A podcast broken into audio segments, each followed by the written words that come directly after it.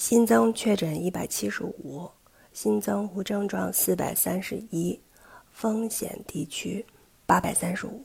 这个是今天我刚刚看到的最新的数据，就是北京市朝阳区的数据。最近北京市比较严峻啊，尤其是这个朝阳区。现在全中国大家都在看着朝阳区，主要就是看这一次朝阳群众的抗压能力。嗯，那刚好就在今天呢，我又看到了一条消息，因为阳性病例的出现，很多小区就封闭了嘛，所以他们呃发出了一个倡议，对于无辜被感染的邻居呢，做到不指责、不歧视，在这艰难的疫情时期，远亲不如近邻，还请大家守望相助。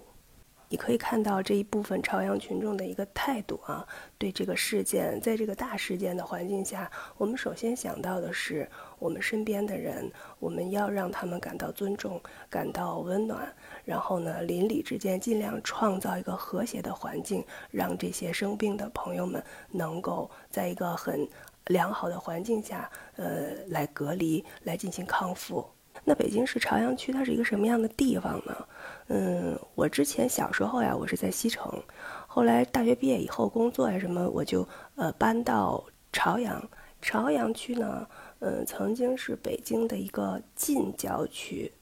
嗯，但是现在呢，它成为了北京六大中心区之一。它包括了有北北边，咱们从北边开始说，包括了有这个奥运村、亚运村，有很大的望京社区，然后呢有这个呃很多啊总部阿里巴巴呀，嗯这个这个奔驰啊，然后还有。就是像七九八这样的这个非常先锋的一些艺术园区，朝阳公园附近一带有很多高档的住宅区。往三环那边去呢，有比如说像三里屯啊这样非常时尚的一些地方哈，有使馆区，呃，所以外国人也非常多哈。有 CBD，大家都知道了，然后有大裤衩儿，就是中央电视台、北京电视台，呃的新台的呃台址。都在朝阳区，嗯，但是呢，大家知道这个朝阳群众能够关注到朝阳群众，也是因为他们经常会刚直不阿的啊举报一些这个违法违法犯罪的活动，大抵都是和明星有关，嗯，而且非常的稳准狠，很多明星他们的这个家、他们的公司啊等等，的他们愿意活动的地方，比如说。像丽都啊，这个饭店就是很多明星他们愿意在这喝咖啡呀、吃饭呐，什么就这样的地方很多啊。所以，嗯，在这边其实你经常能碰到一些明星。嗯，从今天开始的五天都是这个非必要不要出小区，啊，要在呃